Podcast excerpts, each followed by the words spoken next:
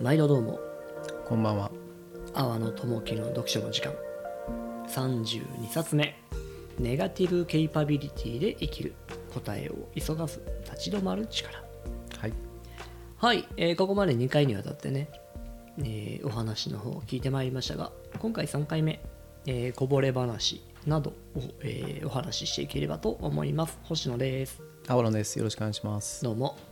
こぼれ話ですよはい。はい、ネガティブ・ケイパビリティで生きるっていうのも、えーこれここまで聞かせていただいて大事だなと特に今の時代大事だなと、うん。うん、思ったところではございます特にねなんか我々一般のうん。人が、はい。えー発信できる時代になってうん。でついついねこの発信の中にいろんな立場とかさうん。こう表明をしなければってなんかちょっと感じるよねっていう、そうですね。うんうん。そんな時代にやって、うん。ネガティブケイパビリティを持っていやいや、まだしないよっていうね、うんまだそんな時間じゃないっていう、うんうんうん先導的にね、そうですね。はいはい。うんそんなことを、えーうん感じておりましたが、うん聞きながらはい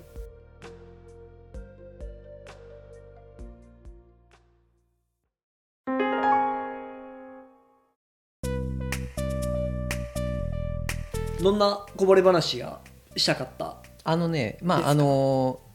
研修よくやってらっしゃる、うんうん、星野先生にねちょっと聞いてみたい。ご意見頂戴したいなっていうことでファシリテーションの功罪っていうちょっと言葉功罪功罪って言うとあれですね、まあうんファシリテーションについてうんちょっとあのあのネガティブケーパビリティを生きるの本の中でも、うんえっと、出されたんでちょっと聞いてみようかなと思って、うんうん僕の体験も交えながら。はいはいはいはいで本の中で、うんあのえっと「ファシリテーションとは何か」っていう本があるらあるらしくて僕読んでないんですけど、うんうんあの立教大の中原淳先生とか、うんあの東工大の教授やってる中野民夫さん、うんうん元博報堂の方ですね、はいもうすごいいい方なんですけど、あそういうんじゃないああるあるね確かうに簡単にありますよね、星野さんの中野為さんとかファシリテーションのプロですよね、うんが書いた本の中に問題提起がされていて、はいあのファシリテーションっていいけど、うんそのお膳立てされおてんお膳立てされた環境での議論や発言はできるけども、はいそうじゃない場じゃうまくできないうん人が増え、できちゃったんじゃないかっていう問題提起されてるでそれ、まあ、読んだ時確かにまさにそうだって思ったんですよ僕自身は。うんうんで僕自身もそういう経験があるんで嫌な思いしたことあるんですよワークショップとか嫌嫌な思いまあそうですねワークショップとかで、うんでまあそういうファチ、ね、ワークショップとかセミナー研修やってらっしゃるね星野さん的にどんなご意見なんだろうって聞いてみたくてどんな思いをしたんですか一体えどんな嫌な思いをしたんですかあのあの僕もともと学生時代も野外教育って分野やってたんで、うんうん結構そういうその自然とは何かとか例えばその学校教育に取り入れられる自然教育はみたいなテーマでなんかよくそういうセミナーとかに参加してワークショップとかに参加するんですよね。うんうんうんうんでそうするとワークショップって初めましてで会った人が5人とか6人で集こうグループ分けられるわけじゃないですか。はいで例えばその学校に自然環境教育を取り入れるためにはどうすればいいかみたいな例えばお題があったとしますよね、うん例えばうんそうすると15分とか20分に与えられた中でこう必死にその模造紙に紙を書いてアウトプットすることが目的になるんですよ、あるねとにかくうんでそうするとえそもそもしえそんな学校にそういう教育導入する必要あるんですかとか、た例えばですよ、はいはいあのーこんな20分で話す意味あるんですかみたいな、はいはいはいはいはい じゃあワークショップ参加するなんて話なんですけど、うんそういうなんかこうラディカルな意見って言えないと思うんですよ。言えないこうねあるねそういう強制力みたいなもそのうねそうでもし言ったとしたらじゃああんた何で来たのとかもっとじゃあ対案出せよとか、うんいやいやそうは言うけどもっとポジティブに考えて、うんとにかくこのグループで意見を統一させてアウトプットしましょうよいい意見にっていう風ななりますよね勢い。そんな感じを受けちゃうよねまあ、僕はそう受けた時になんかそのグループの議論にななんか嫌だなと思った時うに、んその嫌だなって気持ちを言ったら、うん仲間外れにされた経験とかあるんですよなるほどな仲間外れはしない ですよでもなんかとりあえずあの人面倒くさそうだし置いといて私たちでこうなんかこう意見やろうよみたいな僕なはるほそどのなる後ほど傍観者でずっと見てたんですけど、うんうんクソが死ねって思いながらね、うんうんうんうんっていうなんかそういうのは結構あるんですようんうんわかるっていう感じ、まあ、他に就もね活とかでもよくあるよねあグループワーク、ええはいはいはいはいはい、うんうんうんなるほどねまあ、あの時も結局あれですよねうまく場をコントロールしたり、うん周りを見てるとか調整する力を持ってる人が評価されるんですよねわかんないけど多分ね基本的にはうんまあそこら辺見る基準は企業それぞれだとは思いますけどでもなんか尖った意見とか言う人はそんなに求められるわけじゃないですか、かもきっねと。まあそうだよねなるほどっていうところはいはいのはいはいまああの原体験と、はい、まあねそこら辺ざっくりねだから、うん天野さんのこうモヤモヤ感の出どころとしてはファシリテーションとかワークショップとか、はいなんかそういう聞こえのね、うんいい言葉の、えー実態として、うん押し規制とかさうんなんかこう決まった型にはめようとしてくる感はい覚っはいていう、う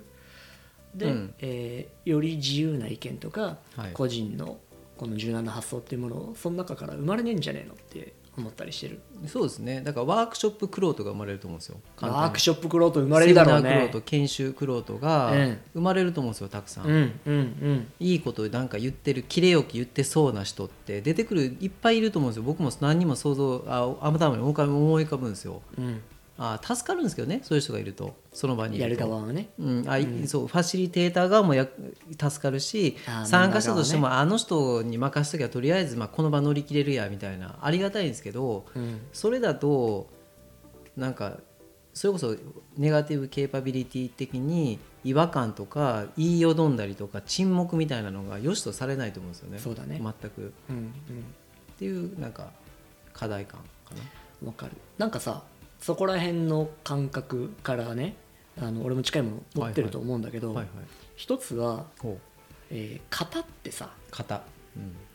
その場と状況に応じて適したものってあるよねってまずおう思うのよなるほどでファシリテーションとかワークショップっていうとさ、はいはいまあ、まずあのワールドカフェ的な形が思い浮かぶじゃないですか、うんうんうんで KJ 法みたいなさ、うんうんあのノミナルテクニックでいくぜみたいな、うんとかっていうのが出てくるんだけど、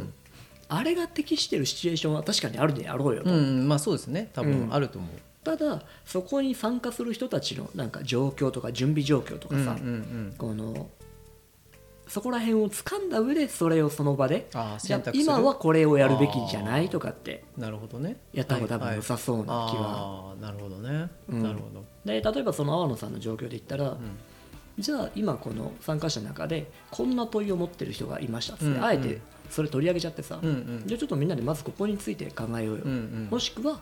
えーファシリテーターの方でこれをやっておきたいと思いますなぜならこういう状況を作っておくことがこの場において重要だと思うからですみたいな、うんうんなるほど一個思考の階段登らせてあげる必要があるよねっていうのは、なるほどなるほどうん、聞いたとこでは思うのと思考の階段登らせるんですね素敵なこ言と葉の使う階な、段登るんですよ 君はまだシンデレラさですよ、 40代のあれです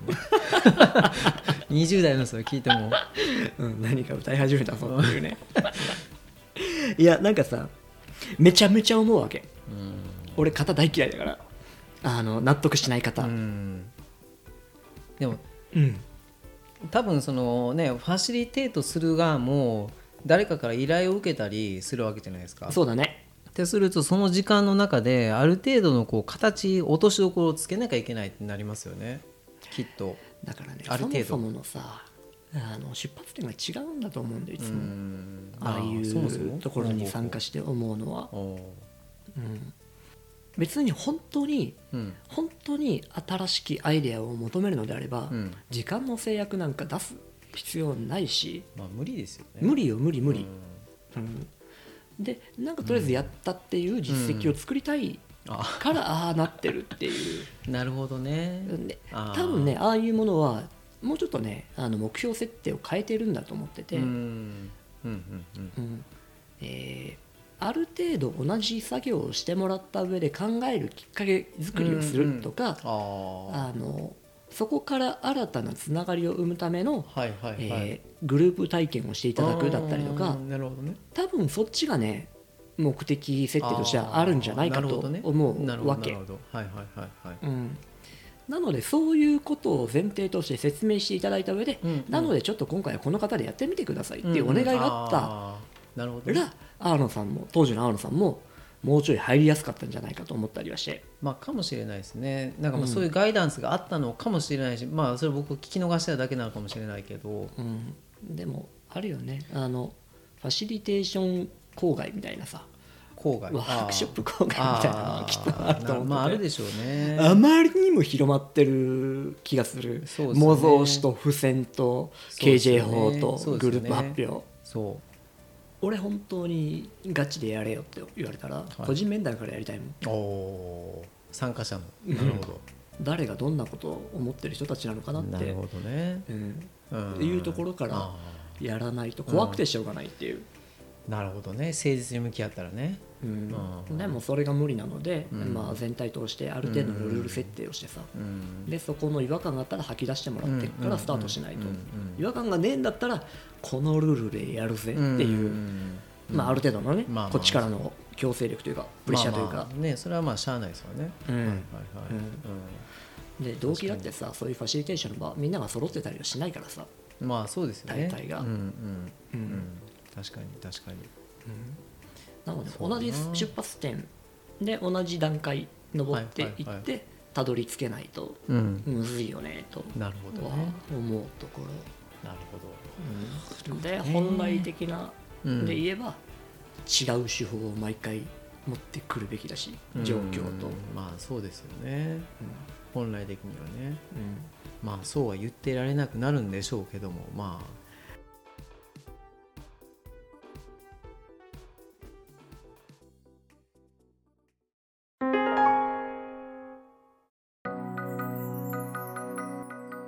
そうでねあのそもそもファシリテーションが必要な場なんてそんなにないはずでさない ないとはい言い方ちょっとあれだなはいはいその心は目的が設定されてることがほとんどだからゴールと、あうーんえーっと話し合いの場とかの中であそれ例えばそのビジネスでそうそうそうそうそうはいそはういそう、はいそしたらもうなんかティーチングでいいじゃんみたいなとかさまあそうですよね今期じゃあ作対比110%の売り上げを上げるためにはどうすればいいかってもう、まあ、目的決まってるわけですよね、うん方法ちょっとどうかみたいな、うんうんファシリテーション必要ないかもしれないですねで日本人のほとんどの人って、はいはいファシリテーションの場でアイデア出すの苦手なことことが多いと思うから、うんうんうんワークショップとかではいはいはいじゃあちょっとこの課題をもともとにみんなで宿題として考えてきてくんねとか、うんうんそっちの方がうんじっくり真剣に考えられたりとか、ああなるほどねすんじゃねえのとかはいね、はいはいはいはいだってファシリテーションの場でさ上司なんかがいたりとかしてさ、うんうんうん利害関係のある人が、うんうんいやこの人の気に入るアイデア出さないと通んねえなみたいな、まあなりますわな自分の自由なアイデア出しても潰されんなとかさ、まあっなりますわていうなんかこうさ、なうんなんていうの、うん忖度ねうん、プレッシャー感じちゃうからさ、んだからななるほかどなかねファシリテーションという場が有効な場って多くはないとは思うかななるほどなるほどなるほどなるほどねうんうんうんうんうん事前準備がもっと必要だろうし根回しなんか待った方がいいだろうしとかああなるほどねって思ううん思う派です私まあ、特にビジネスなんか僕超相対性理論を聞いてて面白いなとは有事と平時っていう切り分けがあって、うん有事ってそうんの戦争状態みたいなんですね、うん平時、うんだからビジネスは基本的に常に有事にしておきたいんですよ経営者とか部長とかは、とにかく戦えとっはいて時にファシリテーションなんてゆっくりなの嫌じゃないですか、そうだよね、うん、であもの本当は平時があるっていうそうそうそうビジネスの場でも本来はねじゃないとこうイノベーションみたいなの使いたくないイノベーション起きないでしょうねきっとうん、コーチングとかでも言いますからねあ本コーチングって結局さあのマネジメントの一つの手法で組み込まれ始めてるけどはいはいコーチングができるシーンとできないシーンってあるじゃんっていう、あーん確かに使い分けかそうそうトラブルってる時にトラブってる時にやべえちょっと顧客からクレームの電話入っちまってるよっていう時に、うん、で先輩どうしたらいいですかっつって、うんうん君は今どんな感情なのか じゃねえよみたいなさどんな感情だね今の気持ちを色で表して るじゃねえよ真っ赤です電話の向こうで切れてんだよ怒ってるってつ顧 客切れてんだよっつって なるほどねうん、なのでまあなその時にコーチングは使えねえじゃんっていうあー、うんまあ、ファシリテーションもあれですよね使うんう、何でもかんでもファシリテーションじゃみなたいいなのよはね違うよってことなんですよね。思うよねっなてるほどうんなるほどあそうなのでシチュエーションだし、ーなるほどうん、シチュエーションか結局一人一人の気持ちをどう持っていくかっていうことだと思うしー、んなるほどねうんなるほどいやいやちょっとすっきりしましたよ、本当に好きでしうた、ん、すっきりしたという かなるほどねまあそうですよね まあね何でもかんでもファシリテーションとかワークショップやればいいっていうわけじゃないってことですよね、まあ、アリバイ作りでやってるのもあるし、そうそうそうそう、うん、なるほどでなんかそれやっときゃそれっぽくなるみたいなね絵面もさ、うんうんみんなので特に日本人は協力してくれるからさうんうんそういう時になって、うん青野さんみたいにその表明しなくてもお気持ちを表明しなくても、内心を持ってる人はいっぱいいるとうん思まうあんでいすよ、っぱいいると思いますよねでもとりあえずこうやっときたいんだよねあなた、じゃあちょっと協力するわいみたいな、うんあの模範的な生徒も演じるわいっていうのまはあなりますよねあって、うんそれがこんそのその場での目的にはい本当に沿ってるかどうか分かんないよ、うんうんでもそういうふうにしてくれる人は多いよねとは思う、まあ多いでですねそのお作法をしちゃったらあこうしておくといい場なのねこれは、うんうんじゃあちょっとこうしましょううんかうんみうんたいな、っていうのはみんなしてくれるけどねそうですねうでんでもそういうのを繰り返していくとなんか上っ面のことをこうどんどん話すとかうんとりあえずどっかで聞いたような結論をまた作る再生するみたいなのがこう増えるんじゃないかなってっていうのはあると思います、ははういん、なるほ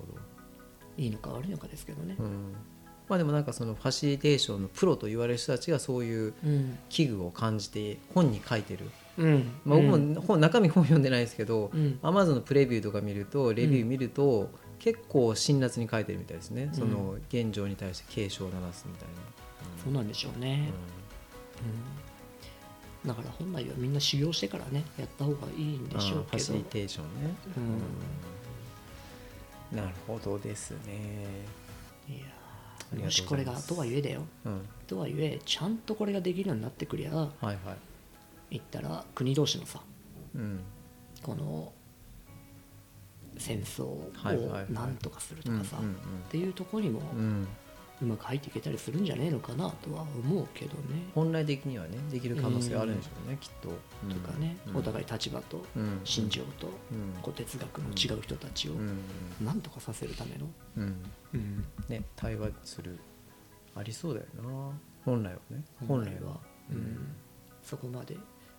いけるといいですけどねう。ん、素晴らしい世界平和の話まで 広げていただきました自分ごとか。まあまあまあまあまあでもまあちょっとすいません僕のね個人的なあの疑問とうん憤りから発したファシリテーションいえいえいえいえ。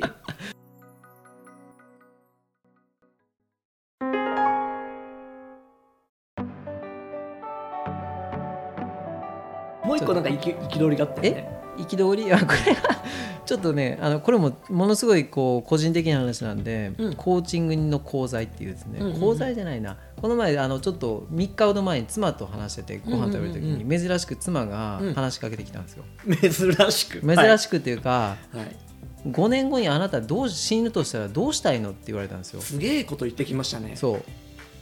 で僕はコーチングスクール通ってる時とか、うんうんコーチングのなんか初級者の人とかだとそういう質問してくるんですよあコーチとしてのなんかこう経験が浅い人とかだと、うん普通にそういう質問振ってくるんですよ。まあそれの質問ね、深く考えさせる、普段考えてないことを考えさせる質問としてよく出てくるうねん。すごいパワフルな質問だと思うんですよ、うんパワフルな質問っていい言い方なんですけど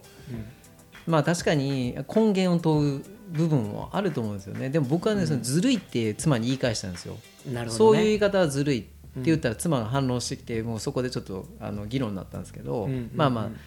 なぜずるいって思ったかというとそりゃ5年後死ぬって分かったらなんかすごいエモーショナルなこと考えちゃうよねって思うんですよ、うんなんか最後に死ぬ瞬間までにこんなことしたいとか、うんでもそれって0か100の思考だと僕は思ったんですよそのネガティブケーパビリティ読んでたからなんですけど、そうね、そうね。だからこう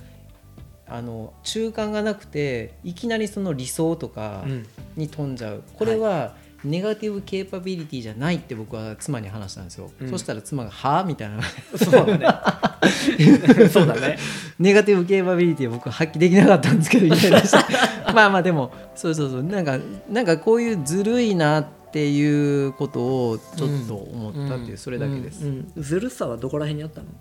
のんあなんかこうなんかこうまあ、2つぐらいあってその、えっと、短絡的に、うんそのやっぱり0から100にこうつなげようとする質問であるっなるほどていうのが1個と、うんまあ、そのコーチのスタンスとしてそういう質問を投げときゃいいんだろうみたいなうんあると思うんですよ定型の、あのー手法としてね手法決まり文句、うんうん上等句として、うんうんあると思うんですよ。うんうんうん慣れてない人あのそういうコーチングに慣れてないあの受ける人が受講者がそれをされたらはって思うし僕もそう思ったんですけど昔は、うんうんうんなんかそんなの繰り返し聞かれてるとまた来たよみたいなうん思うんまですたよ来てってなるだろうねちこう答えときゃいいんだろうってうん思っちゃうっていう、うんうんうんうんうんそんな感じですなるほどね一つはあの奥さんがなぜそれを言ったんだろうなっていうところが一つそこ行きますかだと思う いやだってそうでしょいきなり普通の会話でそれ出てこねえからさ、そこ来ますかう、ん、っていうのだろうなと別に答えなくてもいいですけどいやまあうんなんとなくわかるなんとなく俺も分かるんだけどさ、はいはいうんで、えーコーチがコーチングの中でする質問としてもそれってなんでするんだっけっていうところに次第だよねとは思うけどねなんかそれっぽく見せるからしたいそれっぽく見せたいからするっていうわけじゃ多分ないとは本来はねうんうん本来はそうですね、うん本来は、そう本来はこの本人がさクライアントがさうんあの自分で自分の問題をどうにかしていく、うんで自分で望むところにたどり着くための、うんそのための手法、えー思考経路をさ、うん作り上げていくためのうん意図を持っての質問だとは思うんそうだでけすど、ねいい質問だと思いますよ、だとしたらねう、んうんでもそれをなくしちゃった問いだけだったら うんまあ意地悪と一緒だよねっていうまあまあそうですね、まあ、意図が大事なんですねじゃあ状況とか背景、まあ意図だとは思いますけどね,、まあそうですねでパワフルな質問ってきたけど、うん要は相手を困らせる、うんこう質問でもあるわけじゃん、うん困るっていう言い方がどうか分かんないけど、まあまあ考え、まあ、させる質問ではありますしいいいいと思うんですよね、うんとてもいい質問だと思うんですよ、うんうん、とは思いますけど、ねまあ、そこスタートにしてさ相手をいじめることだってできるじゃん、まあ全然できますね意地悪することは全然できる、うん今を否定するためにそれ言うことだってできるじゃんああまあまあそういう使い方もできるできますね、うんうんやろうと思えばそうそうんうん確かになのでまあ意図次第だなとうんまあでそうですねそれそんだけ強い力を持っちゃったことをうん言おうとするんだったら、うん信頼関係がねえとそれに応える必要はねえし、まあそうですね、うん確かに信頼関係ない中でそれ答えたら、う無駄に詰められてるだけだしんまあそうですね、うん確かにね弱点みたいなもんだかうんら、うんうんでうんそうですねまあでもそうかだからずるいとも思ったのかもねまあでずるいうん、いや勝手に俺ちょっとさそのシチュエーション自分に置き換えて考えるんだけどさ、はいはいはなんだっけ5年後い5年後死んだら何したい5年後死ぬとしたらうんあなた今が何したいと、うんうん今だしこの先、うんこの5年間をどう使いたいかって言われたら、うんうんまあすぐは答え出せねえよなともまずは思うよねとう、んなるほどうんで整理して優先順位つけていかなきゃいけないしとも思うし、で自分の人生の中にご縁みたいなものっていうのをとても大事にして考えているので、うんうん自分一人では決められないっていううんことが多いと思うの多いで,、ですねう、うんんで自分の人生の中でえー少なくとも責任を持っておきたい人たちの意見も聞いておきたいしとかね、うんうんうんそうですねうんっていうのを、えー経ずに、うんえー自分一人で答えを出すわけにはいかんともちょっとうん多分考えるとなるほどなるほど思ったりもするけれども、ででもしそれを取っ払って考えてくださいっっていう話で、ていう話になるんですよコーチングの世界だときっと、わかるわかるわかそれるは言い訳ですよねっていう話強い言い方するとですよ、うんなるんですよ、わかるわかるわかる、いやそれが僕はずるいと思うんですよねとはいえ取っ払えみたいな話もあるんだよねそう取っ払った時に何が残るんだろうと思うんですよそれって単なるいや別にこう、うん理想を描くのはすごくいいと思うんですよ、うんでもしかしたらその理想を描いたことによってそれにこう力づけられうてん進めるしケースもあると思うしそういう人も絶対いると思うんですよ、ういんうんやそれは別に悪とは思わないんですけど、うんなんか、まあ、ネガティブケーパビリティの文脈で言うとですよ、うんその一気にこう理想にこうつなげていくっていうのがギャップが多すぎてくじけちゃったりうん距離が遠すぎてですね、うんくじけちゃったりもっとなんかこうなんか考えずに例えば北欧に住みたいみたいなのあるじゃないですか例えば例えば例えば5年死ぬまでに絶対北欧で私は住みたいんだってあったとするじゃないですか、うん何も考えずに北欧の北欧語のノルウェー語の勉強しようみたいなそんなどこからスタートしちゃうかもしれない、うんまあ、してもいいんですけど、うん違うんじゃないかなって思ったんですよねそういうところがうーん結構大きな話になると思うんですよそういう夢あの5年後死ぬと思ったらこんなことしたいとかっていうと、うんうん結構壮大なことになったり難しいことを想像しちゃう気がするんですよね、うん違うかなどうなんだ僕はそうなんだけどうんうんどこどこに行ってみたいとか、うん経験したことことをや経験したことないことをやってみたいとか、うんうんうんまあ、もしくは今まで会えなかった人に全員会ってなんかお礼を言いたいとか、うんはいはい例はえいばはですよい僕はちなみに10年ぐらい前にこの質問をコーチングスクールされた時に、はい47都道府県全部の学校で授業をしたいって言ったんですようんなるほどねバカかって話なんですよ、まあいやいいんですよいいんですよ、別にそれは全然いいと思うんですけど、うんうなんかね変だなって今思うんですよねーんでっていう感じするんですようんでそれを言っちゃえばなんかかっこいいだろうみたいな思ってる自分もいるんですよねなんかわかるなんかうんうんなんかそれっぽいことを言っちゃってる自分うん言わなきゃいけないから言う自分もいるんですよ、うんうんへえすごいみたいなとか何をやりたいんですかとか突っ込まれてこうこう偉そうに答える自分がいるんですよねそこから、うんなんかそうそんな感じかなこれ全部カットできますよこ こだってわだってわけわかんないもんネガティブケーパビリティじゃなくなってきてるしねいやいやいやでもなんかねここら辺はむずいけ ど扱っといた方がいいよいい話題だよねあそうですかとは思うのよ、うん俺もそっちわかるのよすごくあのであれですうん、うんあの別に僕この問いは別にいいと思うんですようんいいと思うし別に否定全くしないですコーチング自体も受けてるしいまだにうんと思うんですけどなんかこの本を読んだ後だとそんなちょっとねうんリフレーミングが起こってるんですよ僕うんうんうん そっちばっかでもないしねで一個でそのワンビジョンが常に正解でもないしねまあそうですねきっうとんでそのネガティブケイパビリティは一個に絞んないっていう、そうですね、うん、ふわふわさせといてうんもういいんじゃねっていそううですね話でもあるし、うんでまあ、コーチングが引き出すそのビジョンの力とかっていうものももうある分かってるあるところではあるし、あると思うん、だから両方分かっといてもらった上でう、うん一個に固執せずにね、うんその上でそれを使ってもらうんだったらまだこっちだって受け入れる、うん受け入れやすい姿勢が取れると思うけど、だからなんか目指すものが何かみたいに見つからない時に、うんまあ、いくつかある考え方の一つとして5年後死んだらどう思うそうそうそうそうみたいなのをちょっと考えてみましょうかみたいな感じだったといいいいと思うんですけそうど、だよねなんかドカーンなんか全力これ俺の決め玉だぜみたいな感じで質問されるとあちーょっときついかもしれないですね。そういうことだよねう、んだと思うだと思うさそっきれのねもさっきのね、うんうん型と一緒だよねってワーク話シだョよップとね一緒かもしれないですね。そうそうそうそうそれ一個じゃねえよっていうそでうですね今回のシチュエーションだと今それじゃねえよって、うんうんうんそうですね。かもしれないですね。だと思うね、うん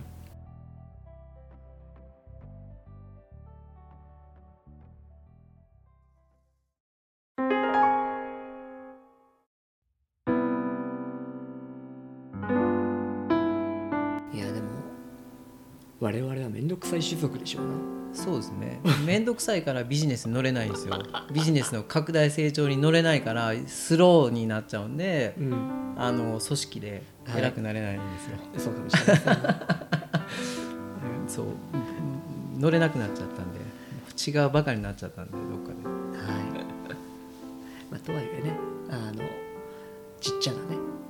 えーコミュニティをコミュニティカルベンチャー、なんだっけえー、とコーポラティブベンチコャーーポラティブベンチャ中ー、間集団そうそうそれをこう自ら作っていってはでこれもさ星野源がさい、はい、あいやいや出たはいはいいや出ましたライトハウス結構面白い、へえ、うん、あのその中でね言ってたのが、結局居場所がない人はうんうんしっくりくる居場所なんてまあ大体ないよね、うんうんなるほどだから自分で作んだよねってうんいうう、んなるほどねうんはいでもどうせそこもまた飽きちゃうかもしれないから、うんうんうんそしたらまた新しいところを作りに行かなきゃいけないんじゃないのみたいな話をしてて、なるほどなるほどね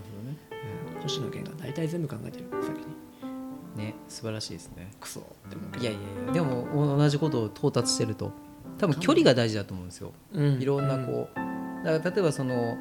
地域とか、うん学校職場何でもいいと思うんですけど神田の横道でもいいんですけどそこにねべったりになっちゃうとねちょっとダメだと思うんですよ適度な距離をと保ちながら、だかうん、うんら僕も星野さんのこと知ってることを知らないことで知らないことの方が多いと思うんですよ、うんぐらいの感じがねいいと思うんですよ謎が多い方がいいと思うんですようんうん多分うんそういう関係性で言いましょうかじゃ距離感が大事なんですよ、あ、はい妻とか家族もそうだと思いますよ、手が握れそうで握れないぐらいの距離にいましょうかまあまあそんな感じかもしれないですねたまに当たるなぐらいのねそうそうそうだからこれがね、一緒に住んじゃうと、うん同棲するとね、ん嫌になってくるんですよ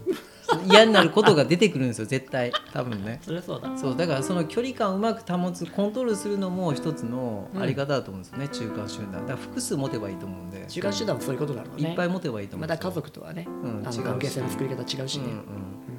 あ、下手したらそこから家族になるかもしれませんけどね、まあそうですね、うんうんはいではでは本日はこんなところうにんはいしておきましょうか、ちょっとネガティブケーパビリティで生きるからちょっと脱線しましたけどまあこれを本を題,、えー、と題材にあうんの派生して話をさせていただいねたとこ思っれてはまきっす、かけにはなってると思いますはい、はい、ではでは、えー、32冊目もどうもお疲れ様でございましたありがとうございましたありがとうございました